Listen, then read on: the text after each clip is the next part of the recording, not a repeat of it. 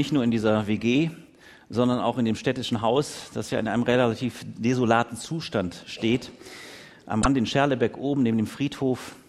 Und auch dort haben wir besondere Menschen treffen dürfen. Eine besondere Person. Und das hat mich sehr bewegt. Das hat mich sehr bewegt. Und Herr Franzen, ähm, ich möchte Ihnen sagen, dass ich das ganz, ganz großartig finde, was Sie auch in Ihrer Art und in Ihrer Leidenschaft investieren. Und wir wünschen Ihnen von Herzen Gottes Segen dafür auch als Familie, auch für ihre Ehefrau. Ganz liebe Grüße von hier aus. Das Teilen, das ist etwas, äh, was manchmal einem unmöglichen Auftrag ähm, gleich ist, weil es einen so schnell überfordern kann. Das Teilen ist etwas, was ähm, man lernen muss, weil es, ich kann es ja nur für mich sagen, nicht unbedingt automatisch durch die Wiege, in die man gelegt worden ist, da ist sondern das Schippchen im Sandkasten, das mein Schippchen bleiben soll. Der Sand, der plötzlich viel zu wenig da ist, weil er ja für mich erstmal vor allen Dingen da sein sollte. Und so kann man das weiter ausspinnen und ausmalen. Das Teilen ist etwas, was manchmal sehr, sehr schwer ist. Äh, und darum weiß der Gott, der uns Leben gegeben hat und Lebenszeit gegeben hat. Und er möchte, dass wir in diesem Teilen Lernende bleiben und in Bewegung bleiben. So wie wir sowieso in Bewegung bleiben sollen. Wir werden ja darüber immer klüger. Unsere Generation ist ja eine Generation, die vor allen Dingen in Fitnessstudios sich richtig stylt und richtig stählern wird und sagt, ja, damit ich ganz viel lange teilen kann. Lebenszeit mit anderen. Deswegen achte ich auf meine körperliche Verfassung. Aber was heute unser äh, Thema ähm, angeht, was das Teilen angeht, ähm, geht eigentlich damit los, dass eine Gruppe von Jüngern, also sprich Männer und Frauen, die mit ihm unterwegs gewesen sind, gemerkt haben, dass das Teilen, wenn man mit Jesus unterwegs ist, immer auch ein Teilen ist in Bereichen, die einem erstmal fürchterlich auch wehtun können. Weil man merkt, dass die Beliebigkeit, wie wir mit, den, mit der Freiheit, die Gott uns gegeben hat, umgehen, ganz unterschiedlich gelebt wird. Die Jünger und Jesus selbst mussten erleben, dass ein ihnen sehr vertrauter und auf Gott ausgerichteter, ausgerichteter Mann das Leben verlor. Aus Beliebigkeit eines Festes, einer Art fast schon Orgie, wo gesoffen wird und wo gefeiert wurde und wo getanzt wurde und wo der damalige Herrscher Herodes so darüber in Schwärmen geriet, dass er seiner, ja was war es eigentlich, einer jungen Frau, von der Frau, die er mittlerweile, die Tochter von der Frau, die er mittlerweile geheiratet hatte und die eigentlich die Frau seines Bruders war, ihr alles versprach, wenn sie nochmal tanzen würde. Teile mit mir deine Zeit, teile mit mir äh, dieses Tanzen, teile mit mir dieses Feiern, Klammer auf, nicht, dass ihr denkt, ich habe was gegen Feiern, Klammer zu. Aber das hatte zur Folge, sie nach Absprache und Rücksprache mit ihrer Mutter ähm, sagte, ich möchte Johannes den Täufer auf einem Tablett serviert bekommen. Bring ihn mir. Und Herodes hatte die Macht. Bis heute haben Menschen, bis Gott sagt, es ist genug, haben die Macht tatsächlich sowas zu tun. Er wurde also geköpft und der Kopf wurde gebracht auf einem Tablett und er wurde serviert. Herodes war zwar erschrocken, aber er tat es, weil er ja sein Wort gegeben hat und weil er sagte, ich muss doch hier weiter an der Macht sein. Wie teile ich meine Autorität? Wie teile ich meine Stellung? Wie sehe ich das von Gottes Seite? Die Jünger sahen es als Erschrockene, als die, die gesagt haben, wie kann sowas stattfinden? Sie zurückgegangen sind zu Jesus. Sie sowieso schon fertig waren von dem, was ihnen an Leid begegnet ist. Und sie teilten ihr Herz mit dem, was sie sahen. Sie verschlossen nicht ihr Herz was sie mitbekamen. Sie verschlossen nicht ihre Nasen und ihre Augen, was sie sahen auf dem Weg, weil die Verhältnisse bei weitem noch schlimmer waren als heute. Aber wir kommen langsam wieder daran, wenn wir nur in die Kriegsgebiete aufbrechen. Da, wo Menschen in Not sind, da, wo Menschen im Elend sind. Und sie sahen es, sie nahmen es auf, sie waren tief betroffen und sie waren im Grunde genommen überfordert. Sie waren am Rande des Überfordertseins. Sie waren ausgepowert und sie waren auch noch hungrig. Warum sage ich das? Weil das auch etwas ist, was uns als Christen in gleicher Weise begegnet, weil wir auf dieser Welt unterwegs sind und weil wir nicht darüber schweben, sondern weil da, wo wir unser Herz auflassen, wo ich mein Herz immer wieder aufschließen lasse von Gott, ich an der Not und dem Elend der Welt nicht einfach vorbeigehe, sondern merke, das hat auch was mit meiner Zeit zu tun und mit dem, was mir Gott anvertraut hat. Und das ist etwas, solange diese Erde sein wird, solange es diese Erde gibt, dass das zu uns gehört, zu dieser Erde, dass es Menschen gibt, die ihre Beliebigkeit in anderer Weise ausnutzen, um andere Menschen, ja im Extremfall sogar das Leben zu nehmen oder das Leben ihnen zur Hölle zu machen. Ja, darin sind wir auch unterwegs. Und dem müssten wir uns auch stellen, weil es zu dieser Welt gehört. Aber darin sind wir nicht allein unterwegs als gläubige Schar. Und als Leute, die Jesus persönlich kennengelernt haben. Als Leute, die Glauben geschenkt bekommen haben. Das ist ein Geschenk, es bleibt ein Geschenk. Ich kann es nicht oft genug sagen. Glaube ist ein Geschenk. Und so sind auch diese Jünger im Glauben unterwegs. Sie kommen zu Jesus zurück und sie sind unsagbar hungrig. Sie sind verängstigt und sie sind voller Sorge und sie gehen zu Jesus. Und jetzt beginnt hier unser Predigtext. Er steht heute in ähm, dem Markus-Evangelium, dem Markus-Evangelium, Kapitel 6, die Verse 30 bis 44. Die Speisung der 5000. Die Apostel kehrten, so wie ich es gerade erzählt habe, die Jünger also kehrten zu Jesus zurück und berichteten, was sie getan und gelehrt hatten, was, sie, was ihnen begegnet ist. Darauf sagte Jesus, kommt, wir ziehen uns an einen einsamen Ort zurück, wo ihr euch ausruhen könnt. Denn ständig waren so viele Menschen um sie, dass Jesus und seine Apostel nicht einmal Zeit fanden zu essen. So fuhren sie mit dem Boot an einen ruhigeren Ort, aber die Leute bemerkten ihre Abfahrt. Da liefen sie aus den umliegenden Städten am Ufer entlang voraus und waren bereits da, als sie anlegten. Als Jesus aus dem Boot stieg, erwartete ihn eine riesige Menschenmenge. Er hatte Mitleid mit ihnen, denn sie waren wie Schafe ohne Hirten. Deshalb nahm er sich Zeit, sie vieles zu lehren. Spät am Nachmittag traten seine Jünger zu ihm und sagten, dies ist eine einsame Gegend und es wird langsam spät. Schick die Leute fort, damit sie auf die umliegenden Gehöfte und in die Dörfer gehen können und sich etwas zu essen kaufen. Doch Jesus meinte, gebt ihr ihnen zu essen. Sie erwiderten, wie denn? Es würde ein kleines Vermögen kosten, für so viele Menschen Essen zu kaufen. Er fragte, wie viele Brote habt ihr? Geht und stellt es fest. Sie kamen zurück, berichteten, wir haben fünf Brote und zwei Fische. Da forderte Jesus die Menge auf, sich in Gruppen ins grüne Gras zu setzen. Sie setzten sich zu je 50 oder 100 zusammen. Jesus nahm die fünf Brote und zwei Fische, blickte zum Himmel auf und bat um Gottes Segen für das Essen. Dann brach er das Brot in Stücke und reichte den Jüngern Brot und Fisch, damit diese alles an die Leute verteilten. Alle aßen so viel sie wollten. Danach sammelten sie ein, was von den Broten und Fischen übrig geblieben war. Es waren noch zwölf Körbe voll. 5000 Männer, also die Frauen und Kinder waren nicht gezählt, also noch viel mehr, waren von diesen fünf Broten satt geworden. Hier kommen Menschen, die wahrgenommen haben, dass es da jemand gibt, der anders redet als die anderen. Aber der nicht nur anders redet als die anderen, sondern der auch eine andere Haltung lebt. Der ein anderes Zeitkontingent hat, der bereit ist, anders zu teilen und der wohl eine Vollmacht hat, also ein Geheimnis mit sich trägt, was ganz anders ist als das, was andere ihnen bis dahin brachten oder sagten oder an ihn getaten. Sie hörten davon und sie waren förmlich hungrig, nicht nur leiblich, sondern sie waren hungrig nach Antworten, nach Lebensantworten. Ich hoffe, ich hoffe, du bist ein Mensch und ich hoffe, ich bleibe es, der hungrig ist nach Lebensantworten. Ich hoffe, dass ich mich nicht nur arrangiert habe mit den Verhältnissen. Ich hoffe, dass ich hungrig bleibe nach dem, was Gott bereithält. Ich hoffe, dass so ein Hunger in dir ist, dass es noch zu erwarten, was Gott tatsächlich wirklich bereithält. Denn Gott führt in die Weite. Und in dieser Weite ist Platz für viele.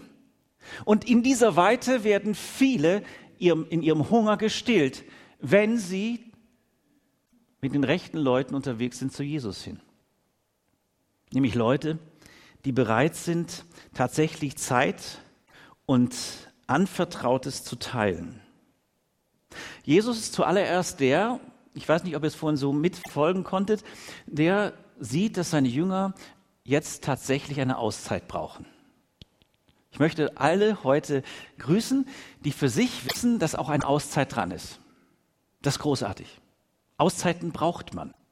Und ich glaube, dass manche von uns tatsächlich zu wenig Auszeiten haben. Jesus möchte dir heute Morgen sagen, er sieht und kennt dein Herz. Er weiß, was du alles trägst und getragen hast. Und er möchte dir heute Morgen sagen, auch in dieser Geschichte, durch diese Geschichte, denn er geht durch Raum und Zeit. Dieser Abschnitt ist nicht nur ein Abschnitt für damals, sondern dadurch, dass Jesus unabhängig ist von Raum und Zeit, dass der Heilige Geist unabhängig ist von Raum und Zeit, dass Gott unabhängig ist von Raum und Zeit, sagt er dir heute Morgen, ich habe dich im Blick, da wo ich merke, du bist am Rand deiner Kraft. Und ich möchte mit dir tatsächlich für eine Zeit einen ruhigeren Ort aufsuchen. Dann nimm das mit. Und dann nimm diese Zeit dir.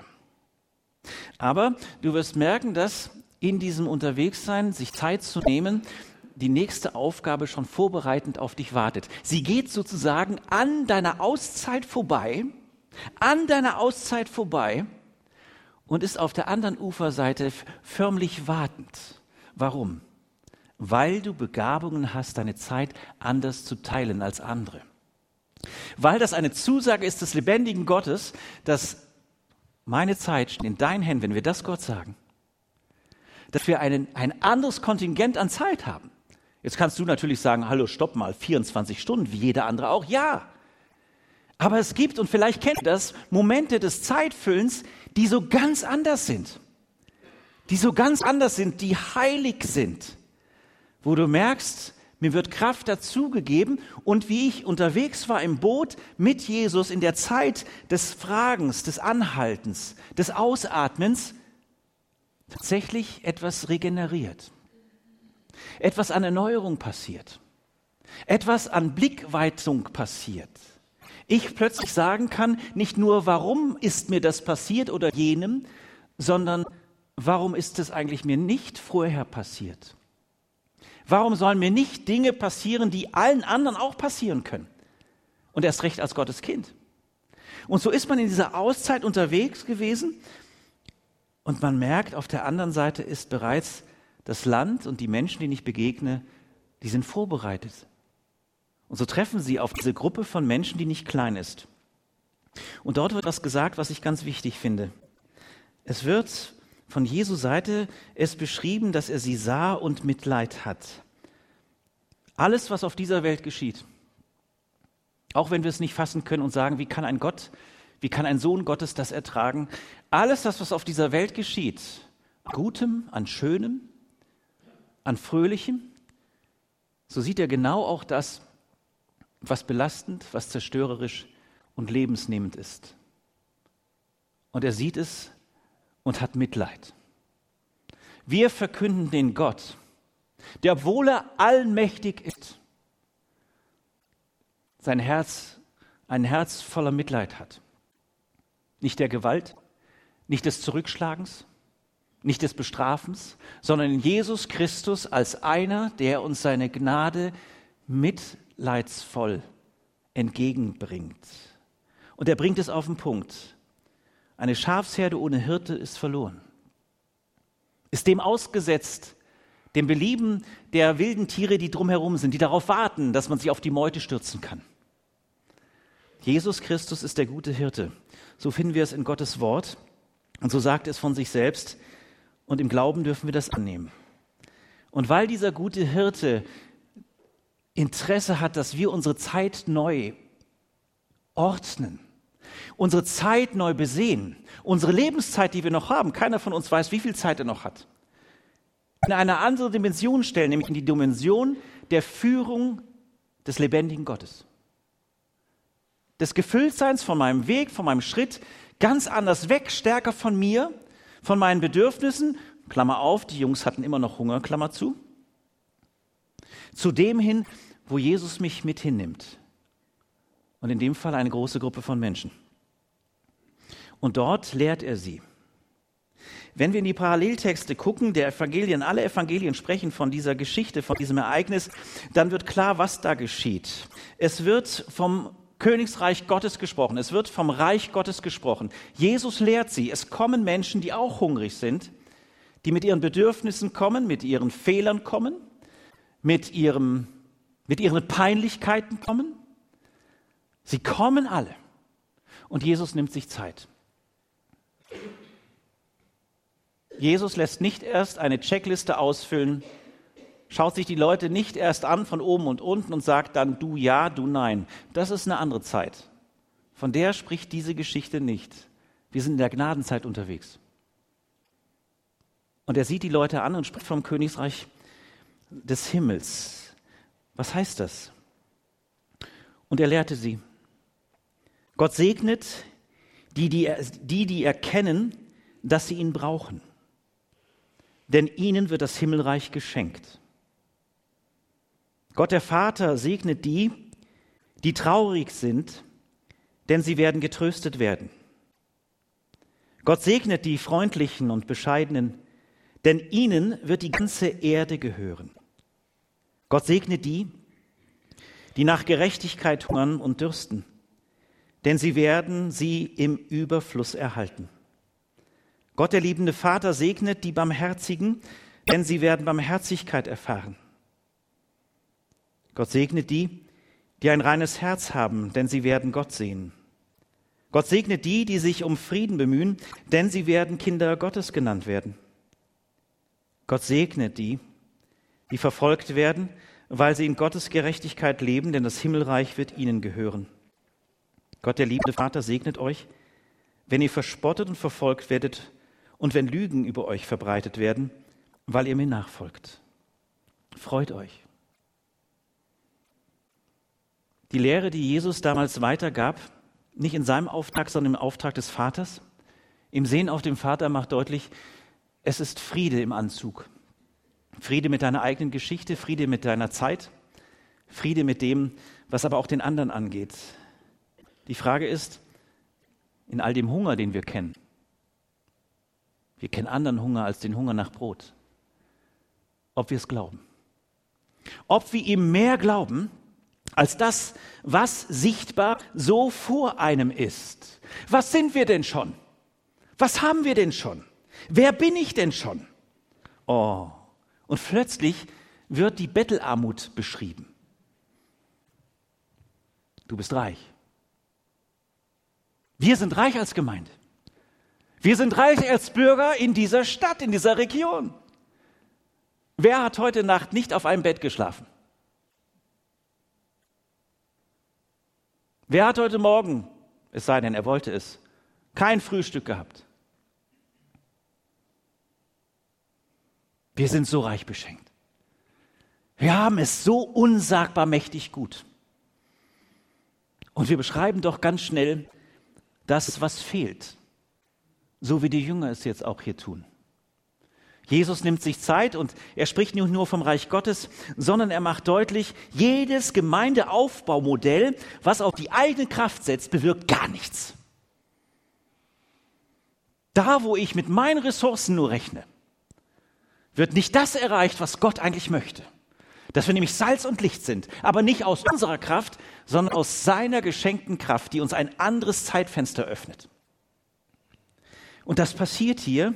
Es passiert, dass er in dem, was er sagt und was er tut, dass er Menschen heilt und sie auf einen Heilungsweg führt.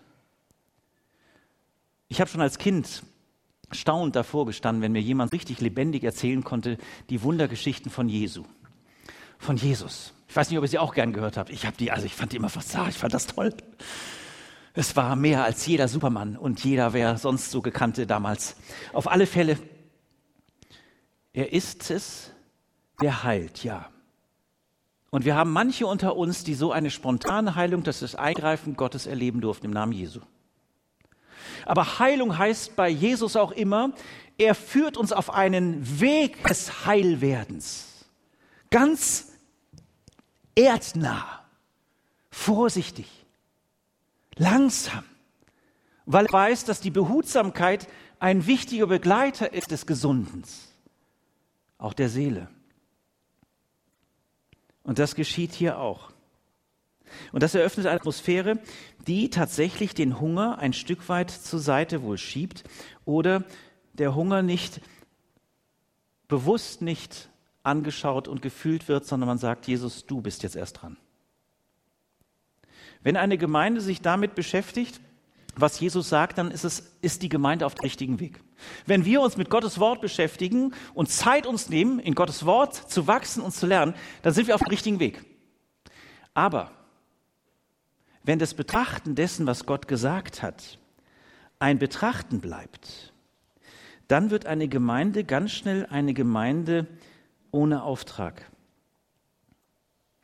Wenn also das Hören und das Wahrnehmen, dass etwas geschieht, auch um uns herum, schon mit Gott in Verbindung gebracht wird, aber wenn dann in der Konkretion das, was Jesus eigentlich bereithält und hier in unserem Text uns aufzeigt, nicht erwartet wird, sondern ganz höflich, Jesus bittend, diese Gemeinschaft aufzulösen, und dass auch jeder in seiner eigenen Verantwortung sieht, wo er etwas zu essen und zu trinken und vielleicht einen Schlafplatz bekommt,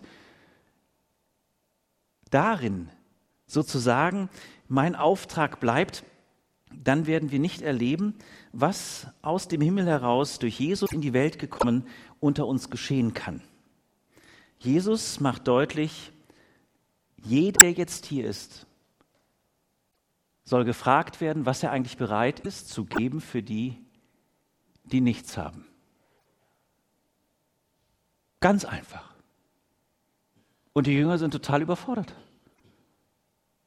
Das bisschen, was wir dabei haben, das bisschen, das reicht nie für diese große Gruppe. Und Jesus sagt ganz schlicht, geht zu den Leuten, übertragen gesprochen, als ob die Jünger jetzt hier reingehen und jeden Einzelnen fragen, was hast du dabei? Was kannst du geben? Sie tun es und sie erleben etwas Großartiges. Das Johannesevangelium, Paralleltext in Johannes 6, macht deutlich, es ist ein Kind, ein Knabe. Es ist ein ganz junger Mensch, der das, was er dabei hat, bereit ist zu geben. Seine fünf Brote und seine zwei Fische. Nicht ein Erwachsener. Ein Kind ist es, der dieser ganzen Gruppe zuallererst den Jüngerinnen und Jüngern deutlich macht, ich habe verstanden, meine Zeit und das, was ich habe. Und vielleicht sagst du naiv, kindlich, ja, dann ist das so. Aber er gibt, und ihr müsst euch vorstellen, ein Kind, was umso mehr weiß, wenn es Hunger hat, was das heißt. Er gibt Brot und Fisch in die Hände der Jünger. Was bist du, was bin ich bereit zu geben? Was bin ich bereit zu erwarten oder zu erleben mit Jesus? Vielleicht ist der Level, mit dem du gerade unterwegs bist, und ich sage es mir auch selbst, selbstkritisch, ist der Level einer, der so in der Normalität unterwegs ist, dem Gewöhnlichen so viel Raum gibt, dem Zugesprochenen und Abgesprochenen und Zugeordneten und schön geordneten, dass diese Wirklichkeit dieser Dimension gar nicht mehr in meinem Blickfeld ist. Was bist du bereit? Was bin ich bereit zu geben? Jesus geht an dieser Frage nicht vorbei, weil er mit dem, was er dir anvertraut hat, rechnet, aber dich damit nicht alleine lässt. Das wenige, was hier zusammenkommt, wird geheiligt durch das, was Jesus dann in diesem Wunder dazu gibt. Aber in dieser Reihenfolge. In dieser Reihenfolge in dieser Geschichte. Und er schaut zum Himmel, er schaut nicht auf die leeren Hände oder auf das wenige. Jesus schaut und bleibt in Kontakt mit Gott. Er lässt nicht das Chaos regieren oder die Panik, sondern er bleibt in der Ruhe vor Gott, der auch Hunger hat. Und in dieser Ruhe kriegt er Klarheit. Und er betet und gibt Gott zu diesen fünf Fischbrötchen sagt er, danke Vater. Fünf Fischbrötchen für 5000 Männer plus Kinder und Frauen. Danke Vater. Und er macht es nicht, weil er sich darüber lustig macht, sondern weil er es total ernst nimmt. Und hast du nicht auch in deinem Leben, habe ich nicht zigfach in meinem Leben schon erlebt, wie das Wenige eine Vermehrung erlebt hat, auf ungewöhnliche Weise? Schau doch deine Lebenszeit an. Einige uns unter uns wissen ganz genau, dass Gott nur Gottes ist, der Lebenszeit dazugegeben hat. Wir wissen um Ewigkeit, ja, aber wir leben natürlich auch gerne auf diesem Planeten. Oder andere Dinge. Wie ist es mit dem, was dir anvertraut ist? Wie sehr ist es auch etwas, was Jesus zur Verfügung stehen darf? Bitte frage und lass dich das fragen, ohne dass es bedrängend ist. Es ist nicht etwas, das jemand die mit Gewalt an der rüttelt und sagt, jetzt gib endlich was. Sondern es geht um eine Freiwilligkeit, so wie wir Freikirche sind. Aber eine Aufrichtigkeit, dass die Jünger Jesu dich ansehen, Jesus selbst dich ansieht und sagt, wie hältst du es mit dem Teilen eigentlich? Vielleicht darf das diese Geschichte noch viel mehr etwas werden, was unser Land braucht was Jung und Alt brauchen. Ganz bewusst sage ich das, Jung und Alt. Was wir als Land brauchen, dass wir von dem Brot, was da ist und von den Fischen, die da sind, dass wir glauben, dass es der lebendige Gott noch ganz anders multipliziert. Das hat was damit zu tun, wie wir bereit sind, uns zu öffnen dafür und diese Frage Jesus aufrichtig zu beantworten. Nun, er betet und dann teilt er es aus, aber nicht irgendwie. Er teilt es aus mit einem Modell, was eigentlich in dieser Gemeinde auch gelebt wird, in Anspruch nehmen. Ich weiß nicht, ob ihr es gehört habt. Entschuldigt, dass ich heute ein bisschen länger bin. Es werden Gruppen geteilt, zu 50 und 100. Das wäre für uns eine relative große Größe, aber hier wird was angesprochen. Habt ihr es gemerkt vorhin? Hauskreis. Yeah! Eine Gemeinschaft einer kleineren Gruppe, von, einem großen, von einer großen Gemeinde, wo die Möglichkeit ist, sich noch anders in den Blick zu nehmen, noch anders einander Anteil zu geben, sich Zeit zu schenken und vor allen Dingen sich Zeit geben zu lassen von dem, der uns überreich beschenken möchte. Bist du in so einer Gruppe?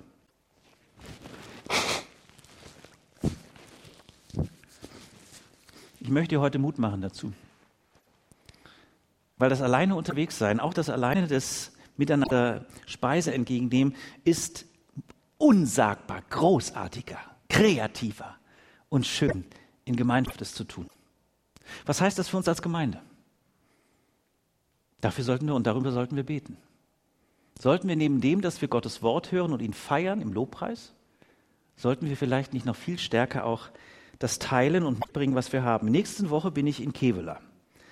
Ich habe von Kevela, weil der Reisedienst ansteht, ein Schreiben bekommen von einem jungen Kollegen. Und er schreibt, Olaf, das ist schön, dass du kommst. Der zweite Gottesdienst im Monat ist bei uns immer der Familiengottesdienst. Es gibt viel Action und so weiter und so fort. Und danach sind wir zusammen, bleiben wir zusammen. Jeder bringt eine Pastasoße mit und die Nudeln werden frisch gekocht. Da habe ich gedacht, hm, wie viel sind denn das? Okay, man kann sagen 40, das lässt sich noch gut handeln. Aber bei unserer tollen Küche, bei den Möglichkeiten, die wir haben? Zurück zu Gottes Wort. Ich möchte auch sagen und einladen, dass ich das großartig finde, dass Jesus ähm, uns etwas gibt, was das Zukünftige erwartet. Sein Gebet für die Vermehrung dessen, was dann geschieht, ist auf Zukunft ausgerichtet, auf Hoffnung ausgerichtet. Ist mein Gebet ein Gebet, was Hoffnung ausrichtet? Für das, was kommt, was Gott bereithält. Und es geschieht in einer unsagbaren Haltung von Dankbarkeit. Er gibt, auch Jesus in seiner Lebenszeit, gibt Gaben weiter, die davor gar nicht zu sehen waren, aber die da sind. Du auch mit deinen Gaben, ich mit meinen Gaben sind eingeladen, dem Raum zu geben. Und wenn das passiert, dann wird so viel übrig bleiben, dass man es einsammeln kann und es zur Tafel bringt, dass man es einsammeln kann und dass man es zur Diakonie bringt und dass man es einsammeln kann und merkt, es ist tatsächlich genug für alle da. Halleluja. Amen.